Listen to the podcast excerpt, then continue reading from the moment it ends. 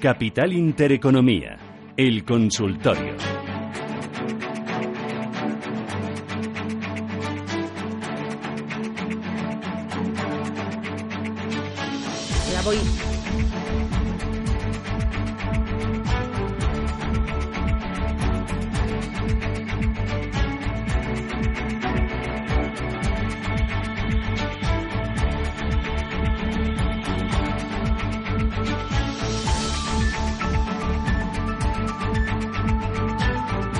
Antonio Banda, ¿qué tal? Buenos días. Hola, buenos días. Oye, cuéntame qué es lo que ha hecho el regulador británico, que tengo entendido que le ha puesto una multa a algunas gestoras porque están cobrando a precios de activa lo que realmente es pasiva.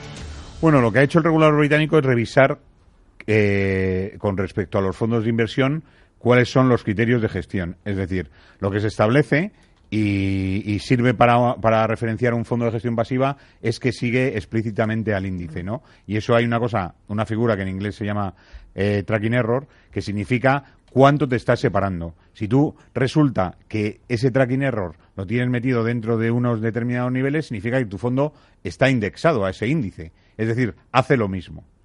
Lo puede, hacer, puede hacer lo mismo porque tienes la misma cartera o puede ser lo mismo puede hacer lo mismo porque estás comprando unos derivados que replican al índice.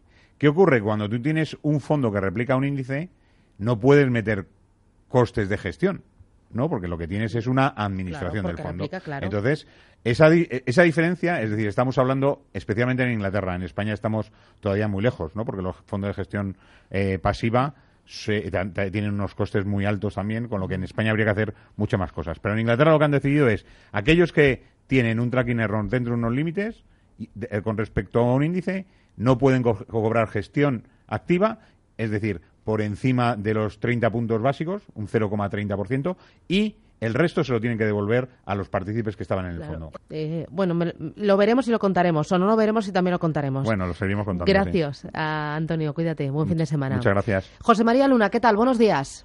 Muy buenos días a todos. José María Luna de Profin. A ver, ayer estuvimos hablando porque uno de los oyentes entró, participó y planteó dudas sobre eh, unos fondos de inversión de M&G. Yo ya no recuerdo si era el M&G Dynamic Allocation, si el, era el Income Allocation, el Prudent Allocation, pero eh, yo quiero matizar porque hubo cierta confusión. Eh, cuéntame qué pasa con estos fondos de inversión de M&G. Bueno, eh, lo que pasa es que eh, tras el resultado del referéndum del Brexit en el Reino Unido, eh, como medida de cautela, la gestora M&G Investments eh, ha adoptado una decisión. La decisión es que cuatro fondos, pues, de momento solo cuatro fondos con código ISIN del Reino Unido, es decir, que empiezan por la letra GB o las dos letras, que son estos cuatro, el M&G Dynamic Allocation, el M&G Income Allocation, el M&G Prudent Allocation y el M&G European Inflation Link Corporate Bond, solo estos cuatro fondos, bueno, pues estos cuatro fondos pasan a fusionarse con cuatro fondos equivalentes y con código ISIN de Luxemburgo. Solo estos cuatro fondos, insisto, y tras el resultado del Brexit y como medida de cautela adoptada, ya digo, por, por la propia gestora. Estos fondos, estos cuatro fondos, solo estos cuatro fondos, se van a fusionar eh, el 16 de marzo desde los fondos de- del Reino Unido a los fondos equivalentes en Luxemburgo. ¿Qué tiene que hacer un inversor minorista? Eso. Sobre todo si no quiere eh, que haya un impacto fiscal por, como consecuencia de esa fusión de estos cuatro fondos. Bueno, pues lo mejor es que antes de la fecha, antes de ese 16 de marzo, a poder ser 15, 14, 13, pues ya saben que los traspasos entre los fondos de inversión es uno de sus talones eh, de Aquiles, ¿de acuerdo? Pues se solicite el traspaso desde los fondos con código ISIN GB, de esos cuatro fondos afectados, a los fondos equivalentes cuyo código ISIN empieza por LU, a esos cuatro, o si su asesor financiero lo aconseja, hacia otras alternativas, ya sea con esta gestora o de otra gestora. Vale. Los cuatro fondos nuevos, con código ISIN de Luxemburgo, eh, siguen las mismas políticas de inversión, las mismas políticas de comisiones y gastos y además son eh, gestionados por los mismos gestores. Pero solo de momento esos cuatro fondos. Otros productos, ya por eso decía ayer y matizaba, no señalaba que los fondos afectados. Claro. Afectado me refiero, no son todos. De momento son estos cuatro. Y los clientes deben hacer un traspaso ordinario a los nuevos fondos luxemburgueses antes del día 15, jueves 15 de marzo a las once y media de la mañana. Ya los comercializadores de Manji aquí en España están contactando con todos los inversores minoristas para informarles sobre la situación y hasta cuándo pueden realizarse los traspasos. Son el MG Dynamic Allocation, el MG Income Allocation, el MG Prudent Allocation y el MG European Inflation Linked Corporate Bond. Así que está aclarado y dicho para que no haya ninguna duda. Luna, José María, gracias por esta aclaración. Buen día. Nada, un gracias. gracias. Adiós. Roberto Moro, ¿qué tal? Buenos días. Hola, buenos días. Bueno, eh, hoy tengo avalancha, no, hoy tengo un torrente, un vendaval de oyentes que es bárbaro. Así que picadito, picadito. Primero, IBEX 35, soporte, resistencias. ¿Cómo lo ves, Roberto, a corto plazo? Es el más débil en Europa, es el que menos eh, mm. se aleja de sus eh, soportes, que es la zona de 9.490. No ha cerrado ni siquiera el último de los huecos bajistas. En fin, resistencia importante 9.950 y soportazo 9.490. Y mientras no haga algo por encima o por debajo, pues la verdad es que no podemos decir gran cosa. lo, que, lo malo es que esto sucede cuando los americanos, sobre todo los tecnológicos, se encuentran en toda la resistencia. ¿no? El, índice semiconductores de Filadelfia casi cada día un nuevo máximo histórico y los dos Nasdaq pues prácticamente ahí rozando el poste, ¿no? Eh, el que esté el que esté fuera del mercado español, ¿qué hace? Seguir fuera. Vale. ¿Y el que esté dentro? Aguantar. ¿Abrirías posiciones cortas en el mercado español? No, todavía no. vale. ¿Y hay algún valor que se salve de la quema que tú digas, aunque hay que mantenerse fuera del IBEX, eh, esto tiene buena pinta? A ver, em, puede que haya algunos, pero es que habría que, que, eh, que rebuscar. Pues a ver, concretamente podríamos estar hablando de. Eh, no, si es que. No, ni siquiera por coste de oportunidad. Yo, desde luego, no entraría en ninguno. Ahora, quizá en Europa sí. ¿En no, cuál? No, no tanto en, en, en, en, España, pero en Europa algunos que tienen buen aspecto, pues. Eh, eh, como puede ser Telecom Italia, que está teniendo un escape alcista tremendo, eh, KPN, simplemente por el soportazo de larguísimo plazo en el que se encuentra, eh, como ve, dos del sector telefónico, pero todavía no cabe incluir a Telefónica. Eh, Airbus, eh, BNP Paribas, Credit Agricole, SAP, Beyersdorf y poco más. Muy bien. Eh, vamos a empezar con los oyentes. Rafael de Madrid, buenos días. Hola, buenos días, perdone. Eh, eh, llamaba porque ayer no pude contactar para lo de la cesta, pero bueno, si puede ser, si no, pues nada. Ah, bueno. Y hablar con el señor Moro, preguntarle del mercado alemán si es posibilidad de entrar en algún valor o estarnos quietos, lo mismo que dice con el IBE. Muy bien, pues le ayudamos. gracias. gracias. Adiós. ¿Qué dice Roberto? ¿Qué es eso de la cesta? Me interesa pues a mí creo también, que Yo creo que es una cesta, pero que sorteó Fernando la tienda. Nosotros hoy estamos sorteando un curso. Eh, sí, un curso. ¿A ti te interesaba? Bueno, no, a ti te interesaba muy buena la cesta. la cesta, ¿verdad? Sí, sí. Salta, salta la vista por mi pinta, me interesa la cesta, sí. Nosotros hemos intentado comernos la cesta, eh, lo del interior, pero no Pero nos no han ha colado, dejado. no colado, no han ha dicho, colado. como Susana está plan, todo el equipo a plan. Y ni cesta, ni, ni nada de han nada. dicho, pues curso value. Curso valio. Y es lo que estamos sorteando. Un curso valio. Ya ves, aquí cada Valorado mil euritos, ¿eh? Mil euritos. No está mal, ¿eh? Bueno, oye, que de lo que preguntaba el oyente, ¿qué, qué dices, Roberto? Bueno, eh, ya he comentado dos en el mercado alemán, SAP y Beyersdorf. SAP vale. con, con stop loss en la zona de 84, 84, 50. Y Beyersdorf, eh, pues con stop loss, si se toman las posiciones ahora me refiero, eh, con stop loss, pues no por debajo de, eh, de la zona de 85. Vale. Agustín, de Madrid, buenos días. Muy buenos días. Para el señor Moro, a ver qué opina de Meliá, que estoy metido ahí, y en el Talgo también. Vale. Eh, Eso, por favor, gracias. y por favor, a ver si me apunta para el curso. Sí, sí, le apuntamos, no se preocupe, que mis Recuerdo que compañeros ya el lo número del tienen. curso, si te parece, Susana, es el programa avanzado de Value Investing, que lo, va, lo imparte EasyBiv, eh, 10 horas grabadas online, 30 horas presenciales. Entre todos los que nos han llamado y dicen que quieren participar, haremos sorteo. Eh, entren o no entren en directo, porque la lista de llamadas, como dices, es infinita y no van a poder participar, no van a poder entrar todos en directo, pero todos participan en el sorteo y a las nueve y media el lunes antes de abrir el consultorio o al abrir el consultorio diremos, diremos el ganador. Sí. Esperemos que sí. Alguna de las eh, chicas eh, de beca, de las becarias que son muy inocentes, pues harán el sorteo. Bueno, nos preguntaba por Talgo, ¿el otro era cuál? El otro era Meliá. Meliá, eh, ¿qué, qué, qué dices? ¿Está dentro, comprado?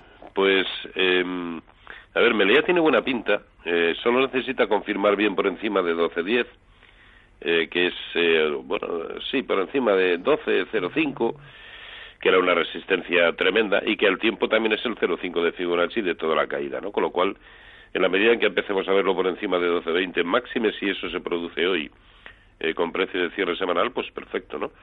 Su siguiente objetivo lo encontraríamos en la zona de 12.50 y a poco que el rebote, que, que hubiera un rebote en los mercados europeos, incluso podría sobrepasar esa barrera. Tiene buena pinta. Pero de la misma manera, el, el, el velón que nos dejó en la jornada del día 28 de febrero, el- al menos la mitad de esa vela en gráfico semanal debería servirnos de stop para cualquier posición. Por lo tanto, la zona de 11.70 se convierte en una muy buena zona. Espero que siga siendo de beneficios para su posición. Vale. eh, Y el otro era Talgo, ¿verdad? Era Talgo, sí. ¿Qué me dices de Talgo? Además, me, gracia, me me ha hecho gracia porque ha dicho que estaba dentro de él. O sea, que eh, ha hecho la pregunta viajando. Eh, es un chiste malo, ya lo sé. Es, es- eh, es que los viernes ya tienes el coco para pocas bromas. Qué.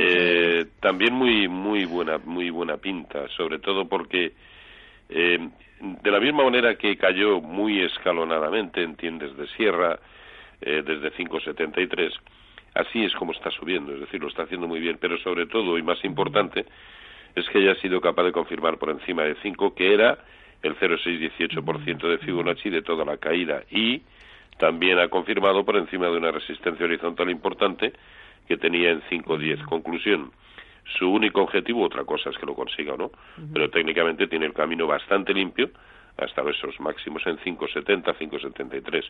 Como siempre, pues eh, eh, como también me parece que los tenía en beneficios, pues yo ya no dejaría, yo ya no dejaría que se me fuera eh, por debajo de 5 en precios de cierre, pero tiene una pinta excelente. Ana María, ¿qué tal? Buenos días. Hola, buenos días. Mire, usted. señor Moro, estoy en Avertis y bueno, como aconsejaron esperar un poco a ver la, bueno, pues la, la finalización de las OPAs o, o- o la guerra de OPAs, entonces claro, mm, ha bajado bastante, estaban unas poquitas ganancias y, y tengo cada vez menos. Entonces, por favor, ¿qué me aconseja? Muy bien, gracias. Gracias. ¿Qué le dices? Bueno, el último nivel que permite mantener los 18.30. Yo, de todas maneras, y después de lo que se ha sabido, de- yo tampoco esperaría mucho más, la No, verdad. no. No. Eh, María de Salamanca, buenos días.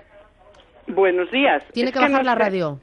Tengo que bajar la Sí, radio. porque si no escuchamos su Bueno, radio, no Lo primero es saludar a Roberto Moro, Bueno. que soy María de... María, ¿qué? ¿Cómo? ¿Que la han perdido? ¡Ay, que se nos Lo- ha cortado! Lo segundo, sigo Sí. en un montón de... Sin, sin tener ni idea del tema bolsa, pero me gustaría que me dijera, por favor, que si es buen momento para entrar en Rexol y en Inditex.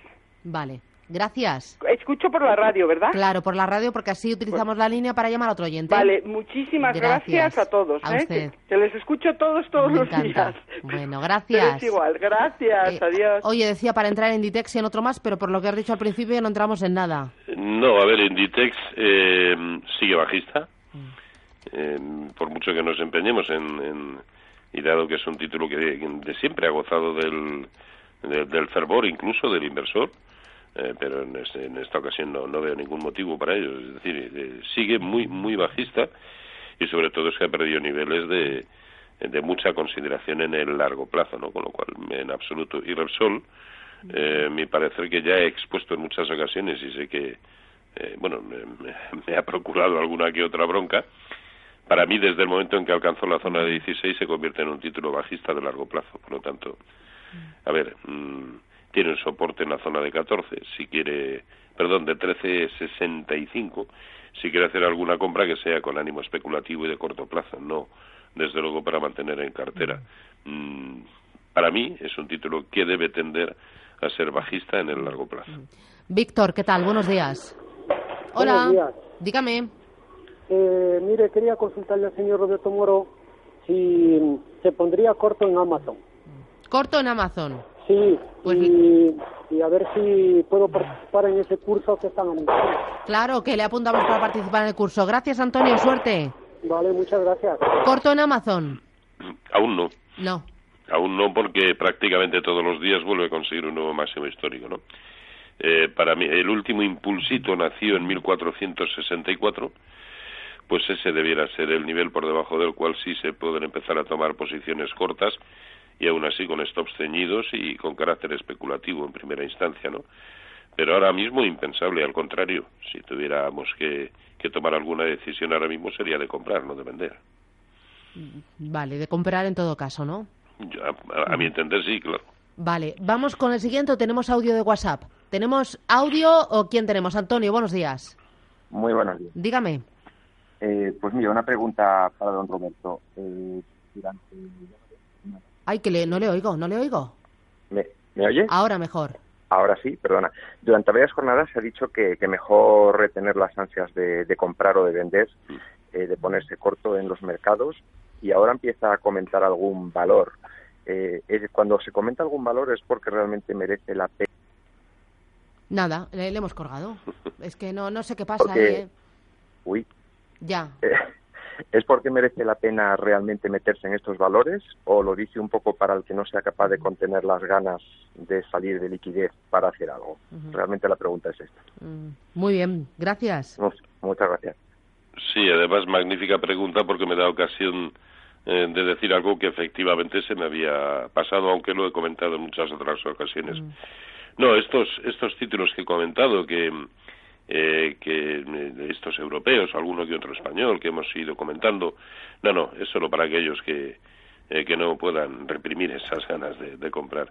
Yo, desde luego me sentiría mucho más cómodo en, en liquidez y si tengo que hacer algo hoy por hoy sería de corto plazo y en índices, no en títulos. Tú en índices, mejor ahora mismo trabajar. Ahora mismo sí, sí. Sí, porque, a ver, eh, esta es una vieja disquisición, ¿no? Que es mejor operar en, en índices o en acciones. A ver, un índice es bastante más noble en su comportamiento, ¿no? Cuando crees haber detectado una tendencia correcta es de más fácil cumplimiento en un índice que en cualquiera de las acciones que componen ese índice. Pero por otro lado, si, eh, si el recorrido que prevemos es lo suficientemente ambicioso, ¿por qué nos vamos a negar la posibilidad de que muchos de esos títulos eh, repliquen por dos o por tres la propia evolución del índice? Con lo cual, yo diría mitad y mitad. Pero en el momento actual, y solo por esa nobleza eh, que suele presentar los índices con respecto a, a acciones eh, concretas, yo estaría o procuraría estar exclusivamente en índices. Mm, Susana, ¿qué tal? Buenos días. Hola, Susana, buenos días. Hello, good morning. Ha colgado. Bueno. WhatsApp. Venga, CaixaBank, si supera los eh, 4,05 daría señal de compra, pregunta Diego. Vamos a ver, CaixaBank por encima de 4.05. Bueno, de momento eso ya de por sí es fiarlo un poquito largo, ¿no? Eh, los movimientos que están teniendo todos los mercados son muy estrechos y desde luego eh, el que se vaya por encima de 4.05, pues es, eh, estamos hablando de un 4% prácticamente, ¿no? Pero sí, en primera instancia, pues yo hablaría de 4.10, ¿eh?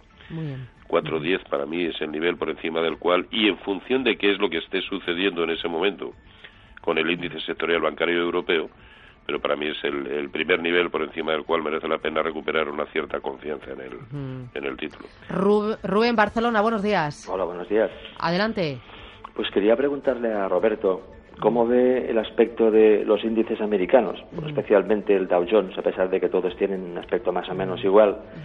Eh, vemos una bajada súbita, después una pequeña reacción, otra bajada no tan profunda como la primera. No sé si ve como un doble apoyo con posibilidad de subir al alza o no sé, no sé cómo lo ve. Y luego un, un valor alemán, Deutsche Post, que también tiene un poco esta misma figura como un doble apoyo. A ver cómo lo ve para entrar.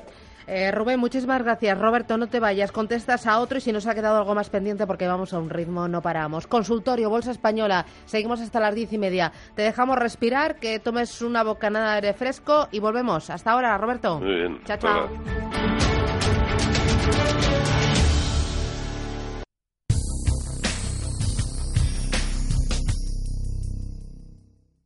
No puedes hacer submarinismo o pilotar una avioneta sin haberte preparado antes. ¿Por qué inviertes tu dinero en bolsa sin una formación previa? Entra en la escuela de bolsa métodotrading.com y aprende trading haciendo trading de forma gratuita. métodotrading.com. Producto difícil de entender. La CNMV considera que no es adecuado para inversores minoristas debido a su complejidad y riesgo.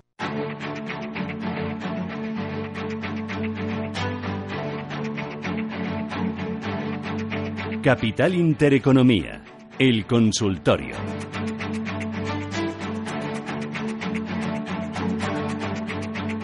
915331851, consultorio aquí en Capital Intereconomía con Roberto Moro de Apta Negocios. Además, estamos sorteando un curso, un curso de Value Investing impartido por ISBIF, el Instituto Superior de Bolsa de Inversión y Finanzas. Entre todas aquellas personas que nos llamen para participar en el consultorio y nos digan, por favor, si de verdad están interesados. Es un curso de 10 horas grabadas online más 30 horas presenciales en Madrid entre mediados de marzo y octubre del año 2018. Es un programa avanzado de Value Investing. Repito, el teléfono 915331851.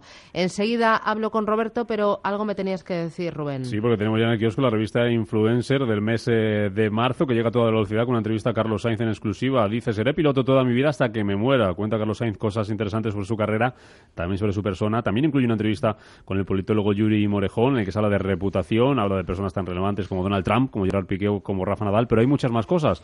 Por ejemplo, cómo la televisión se ha convertido en una incubadora de influencers musicales, desde el fenómeno social de OT al protagonismo de los coaches en la voz. Se aborda también el auge de los microinfluencers, los tres grandes temas alrededor del mundo de los influencers, la compra de seguidores, la publicidad encubierta y si realmente es una nueva profesión o no. También cómo la robótica va a al mundo laboral, una selección de los mejores vehículos vídeos enchufables y muchas más cosas en Influencer.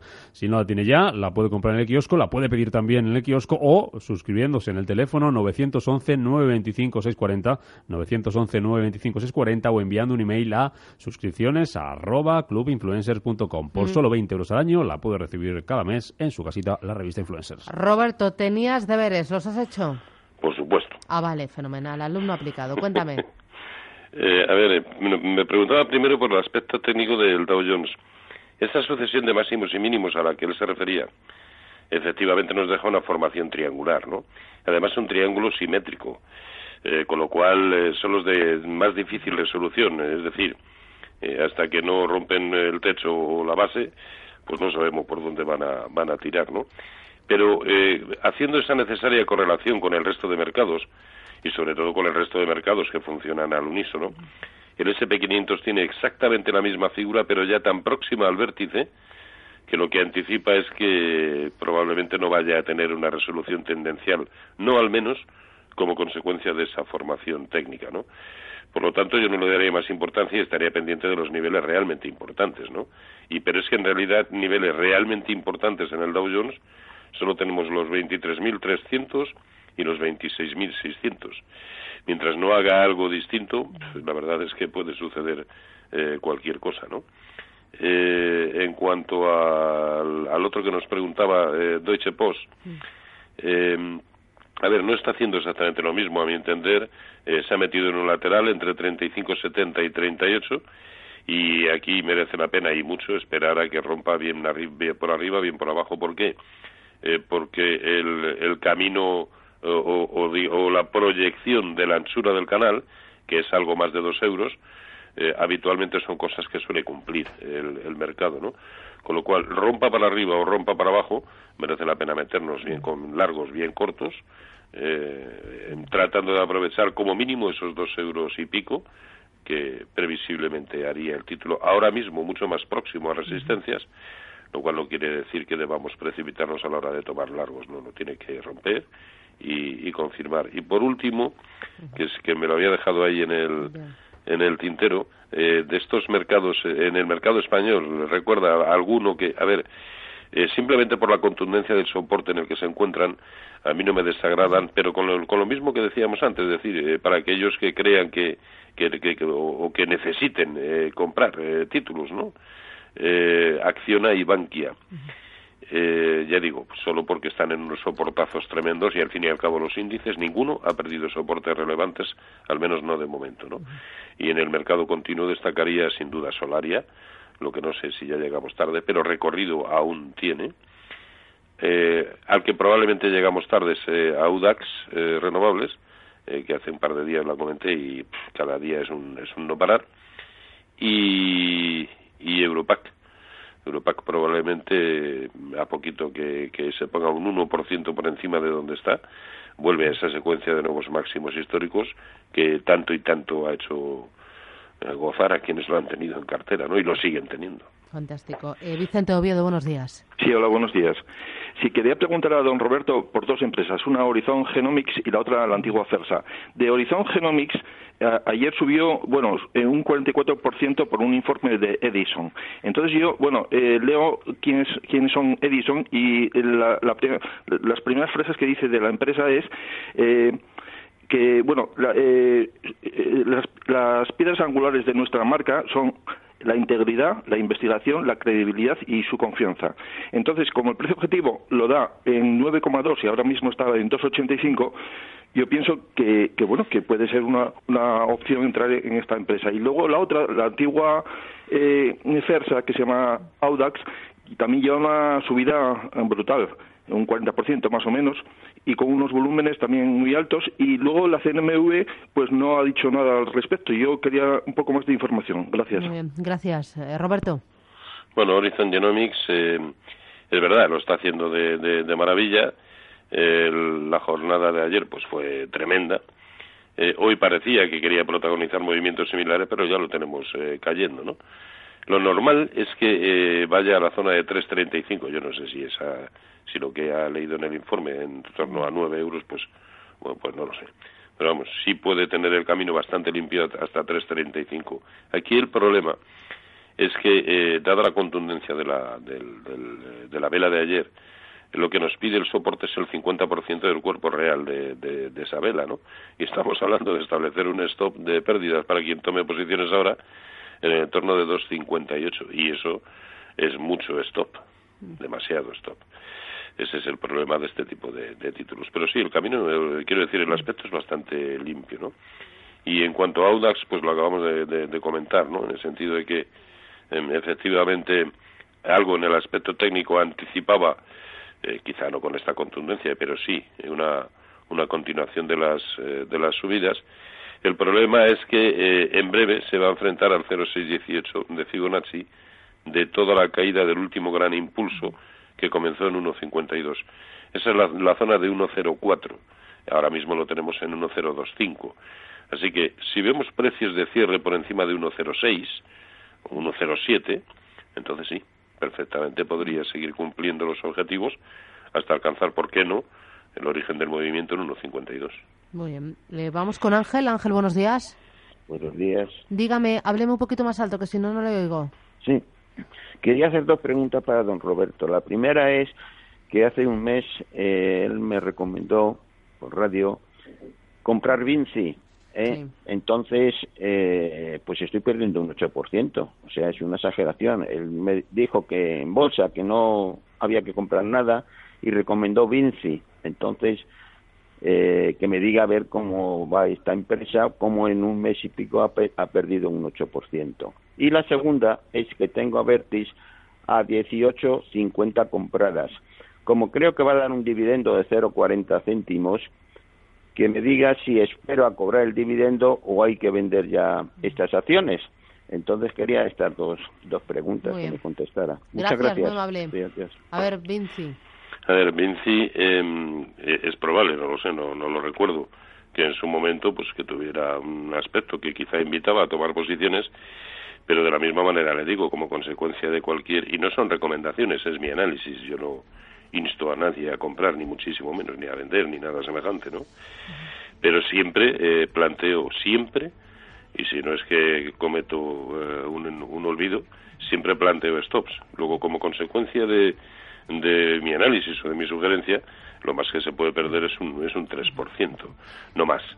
Eh, dicho esto, parece que quiere rebotar nuevamente. Yo aguantaría, eh, sobre todo en la medida en que no se nos vaya por debajo de 77-70, que ahora es el, el soportazo de, de medio plazo. Muy bien.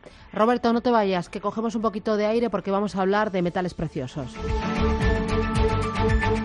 Degusa, expertos en oro de inversión, patrocina este espacio. Con Tomás Sepeldegui, director de Degusa Metales Preciosos. Tomás, ¿qué tal? Buenos días. Hola, buenos días. Susana. Este viernes, ¿qué me traes? Pues mira, yo te traigo una noticia un poco más eh, diferente de la habitual. A ver, a ver, sorpréndeme. Y bueno, pues mira, me ha llamado la atención que en Estados Unidos hay un movimiento eh, totalmente favorable en cuanto a la eliminación de los impuestos en los metales preciosos y su utilización como moneda. No me digas. Sí, sí, ya hay varios estados en los cuales pues eh, se han ido eliminando esos impuestos y bueno, pues hay que tener presente que el, el oro como moneda figura reflejado en la Constitución de los Estados Unidos. Con lo cual, bueno, pues, pues para mí esto es una, una llamada a una, a una reflexión. En Estados Unidos eh, sabemos que tienen una cultura de, de muchos años atrás eh, relacionada con el oro. De hecho, el, dólar, como todos sabemos, hasta Bretton Woods estuvo respaldado eh, por oro. Tú podías cambiar eh, dólares por oro. Y, y, bueno, pues están reactivando, están reactivando la utilización de metales preciosos eh, como moneda de cambio, con lo cual, bueno, pues, pues igual todos deberíamos hacer una, una reflexión. Porque cuando las barbas de tu vecino veas pelar por las tuyas a remojar, ¿tú crees Bueno. que eso se podría extender o soy demasiado Pues, optimista? eh, bueno, yo creo que efectivamente eh, hay que pensárselo, hay que pensárselo, hay que pensárselo muy bien. De hecho, bueno, pues eh, desde la Liga de Defensa para la utilización de los metales eh, como moneda y que busca la eliminación de, de, esos eh, impuestos, principalmente uno de los eh, argumentos que tienen es el enorme perjuicio que esto, las- la devaluación de las monedas generaría sobre todo a los asalariados, a los ahorradores y a, quien- a quienes se encuentran con, con ingresos fijos y propietarios de pequeños negocios. O sea que realmente lo que están promoviendo es una exención de impuestos de manera que la gente, bueno, pues pueda, pueda tener la oportunidad no solo de, de utilizar el- los metales como moneda, que es lo que vienen haciendo durante los últimos 5.000 años, porque no sé si tú conocerás alguna divisa que haya o alguna moneda que haya perdurado tanto, tanto en el tiempo. Y bueno, pues, pues al final es eh, darle la oportunidad a, a- a la- a su población de que puedan mantener su poder adquisitivo y prevalecer su valor en el tiempo. Porque aquí en España, ¿cómo es la tributación de, de las plusvalías generadas por oro? Pues aquí las plusvalías generadas por, por oro eh, van a la base del ahorro en, en el apartado de incrementos y disminuciones patrimoniales, con ese eh, 20-23% máximo en función de cuál sea el rendimiento que uno obtiene. Hay una ventaja, desde luego, que hay que mencionar y es que el, oro de, inversión, a diferencia del resto de, metales preciosos, pues está exento de IVA, con lo cual, bueno, pues nosotros podemos decir que, que en Europa estamos a mitad de camino, pero no obstante tenemos ahí un peaje fiscal eh, muy importante. Bueno, Tomás Epeldegui, de Gusa Metales Preciosos. Gracias, no sabía esto. ¿Te sabes los estados donde ha pasado eso en Estados Unidos? Bueno, pues ¿Tienes el nombre de eh, algunos, sí te puedo, sí te puedo dar algunos, algunos estados. Tienes Dakota del Sur, tienes Idaho, Utah, Colorado, Nebraska. Son unos cuantos, ¿eh? Y hasta otros 30 estados de la Unión. Bueno, Tomás, gracias. Te veo el lunes. A Buen fin ti. de semana. Buen Cuídate. fin de semana. Degusa, expertos en oro de inversión, ha patrocinado este espacio. ¿Sabía que el oro se ha revalorizado un 335% en los últimos 20 años? Ahora que lo sabe, seguir dejando todo su dinero en el banco es su decisión. O si lo prefiere, invierta parte de sus ahorros en oro con Degusa y mantenga su poder adquisitivo. Infórmese en el 911-982-900 o en degusa-mp.es. Degusa Oro, la inversión segura. Luis, ¿qué tal? Buenos días. Hola, buenos días, Susana. Usted dirá. Pues mirad, le digo a don Roberto, vamos, le pregunto a don Roberto Moro, estoy pensando en invertir en Solaria o, en fin, y a ver qué, qué, cómo la ve él y qué, hasta qué, qué nivel de resistencia tiene para, si la cosa se da la vuelta, a salir. A ver qué piensa él. Muy bien, gracias. Venga, muchas gracias. Oye, Hasta Solaria, luego. ¿cuánto ha subido en el año? ¿Un, un 32% vi, un 35% vi el otro día? Eh, no tengo el dato Eh, aquí, pero pero, es un vamos. buen pico, ¿eh? Pero lo hago en un, lo hago en un pispás, se lo digo ahora mismo. A ver. Desde comienzos de año hasta el nivel actual, pues un 104%. Madre mía. Sí, Buf, Solaria. Sí, sí, sí. Y yo aquí, mira, veo, veo las vacas pasar volando y no me entero, no las pillo. ¿Te das cuenta, Roberto? No, no se preocupe, eso lo- Después de pasa a tantos todos. años, madre mía. Son, efectivamente, como diría Julito, son tantos y tantos años ya. Eh, Qué malo eres, ¿eh? no, pero simplemente porque empezamos muy jovencitos, mujer. Claro. Eh, en cuanto a A Solaria, ver. a, a mí es dentro de lo que lo acababa de comentar, dentro del mercado continuo el que más me gusta. y, y, y la verdad es que no tiene freno hasta tres, bueno, a ver, freno, esto se puede parar, ya sabemos que esto es bolsa, se puede parar cuando quiera, ¿no? Pero hasta 3.65 ahora mismo no tiene absolutamente ninguna resistencia, ¿no? Como muy bien ha mencionado él, el problema es dónde establecer el stop, ¿no? Y si entramos ahora, pues eh, yo pondría un stop no por debajo de los mínimos de ayer en precios de cierre, por lo tanto estamos hablando de 3.12. Eso es un 7% aproximadamente eh, de stop loss. Eh, pero en realidad creo que es el que nos debemos permitir. Y luego, para ello, lo mejor es conjugarlo con una buena gestión monetaria. Si teníamos pensado destinar X a esta inversión, pues en primera instancia, hasta que vaya a nuestro favor, a nuestro lado y estemos jugando con estos beneficios, pues vamos a hacer como inversión inicial X partido por dos. Y así nos podemos permitir el stop que realmente nos pide el gráfico. Muy bien. Eh, Rafael, Rafael, buenos días. Hola, Rafael, buenos días. Ha colgado. ¿Tenemos Ana Rivero? Bueno, llamamos a Ana Rivero y vamos a por otro de los oyentes. Eh, WhatsApp, Rubén. Pues venga, vamos un WhatsApp que también aquí hay un montón de listas de, espera. Hablamos ya de deudas energías renovables, que nos preguntaba un oyente también por WhatsApp, y por eh, tubos reunidos, te compró acciones a 0,63 y no hace más que bajar tubos reunidos. Eh, si sabe Roberto Moro la causa y si es muy similar a Tubacex, ¿por qué esta última no baja tanto? Es Luis de Valencia. No, desconozco las, las causas y y aunque me imagino que bastante tendrá que ver con toda la guerra comercial que se está desatando, ¿no? Pero eh, en realidad la, verdad es que no lo sé, no, no, conozco a fondo las causas. Eh, el problema es que ya ha perdido cualquier referencia, sobre todo en términos de Fibonacci, de lo que había sido las últimas subidas, bien la contemplemos desde 0,50 o desde 0,53, con lo cual su único objetivo como mínimo es eso, 0,50 o 0,53. Vale. Es más, los niveles por encima de los cuales empezaría a tratar de revertir la tendencia, hoy por hoy quedan demasiado alejados, tanto como que como mínimo deberíamos verlo por encima de la zona de 0,63, para empezar a pensar que empieza a tener un tono siquiera neutral en el corto plazo. Ana Rivero, Santander Asset Management, ¿qué tal? Buenos días. Hola, ¿qué tal, Susana? Buenos días. Ana, para la semana que viene, eh, esta semana ha sido bastante intensa por Trump, los aranceles, por el Banco Central Europeo. La próxima semana, bueno, hoy tenemos eh, dato importante también en Estados Unidos. Sí, hoy hay el dato de empleo y el de salarios, que bueno, que sabes que te acuerdas que es el que el que provocó un poco la, tensión, ¿no? Y parece que, que, bueno, la expectativa es que se corrija una décima, ya, ya veremos de todas maneras no es mm, hay que insistir en que no es el dato que sigue la Fed aunque bueno sí que es el que sigue los mercados o sea que, que sí que habrá que poner poco luego el resto de la semana que viene hay poco dato hay IPC en Estados Unidos que bueno pues eh, esperemos que, la gente se fije realmente en, en ese dato de IPC que pues espera un 0,2 en el mes con lo cual tampoco es eh, es nada eh, preocupante. Hay ventas al menor, hay producción industrial el viernes. Y luego sí que hay, eh, aunque acaba de ser la reunión del BCE, sí que hay una, una cita, ¿no? El miércoles eh, da Draghi un discurso en la conferencia de Watchers del BCE, eh, que bueno, que tradicionalmente no suele haber nada ahí de, de, problema, ¿no? En el speech que da, pero, pero bueno, como están las cosas como están y ayer retiró la frase famosa esta de, incremento de compras y bueno, pues a lo mejor le, le miran con un poco más de lupa, pero en general tienes razón, o sea, la semana intensa ha sido esta y la que viene deberíamos eh, pues relajarnos un poquito. ¿Estás preocupada por este goteo a la baja de, los indicadores? ¿Crees que falta confianza, que, no entra dinero suficiente?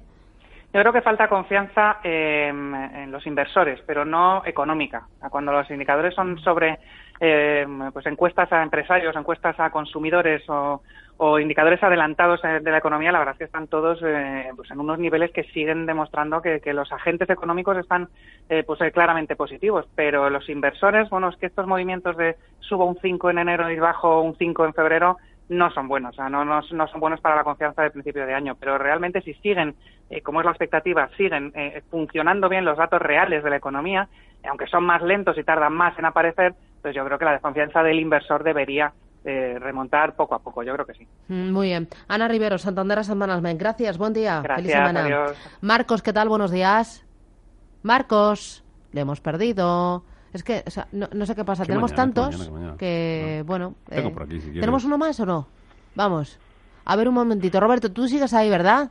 Sí, pero que ha dicho Rubén que llame mañana. Yo mañana no, voy a estar. No, no, no, no, que tiene más WhatsApp, pero como me quedan dos minutitos, mira, eh, WhatsApp y nos vamos. Aquí para, aquí para llenar hasta mañana. A Eh. Renault, que lo tiene con ganancia ya. Dice, ¿para salir o mantener, Luis? Me pregunta eso. Y Mediaset con pequeñas pérdidas. Pero muy También salir o rápido. mantener, muy Roberto. Yo con Renault estaría muy receloso por el tema este de, de los aranceles, sobre todo por si hay eh, contragolpe por parte de Europa. Probablemente las primeras limitaciones arancelarias o los primeros aranceles que va a imponer, pues va a ser a, a Harley Davidson y, cositas así, ¿no? Por lo tanto, yo no estaría muy alegre en, en las automovilísticas europeas, que pueden ser de los primeros en, en sufrir las consecuencias eh, si hay represalias de no- nuevamente por parte de Estados Unidos. Y Mediaset me lo dejo para la próxima semana. no, Roberto. en cuanto a Renault, Ah, yo me vale. yo me iría ya. Ha tocado los Mediaset 100 irías y o no no? ha podido. Ya está. ¿En ¿Mediaset te irías o no? ¿O te quedas? Y Mediaset, a ver, es que lo vea. Ay, Y- que me voy, que me llega el pero pero creo creo que lo he mirado esta mañana y tenía eh, nah, eh, no, no lo sé porque no, no está haciendo Roberto, nada, la verdad. que te dejo. Gracias. Un, un abrazo para todos. Descansa el fin de semana. Un abrazo. Igualmente. Cuídate, bye bye. Adiós.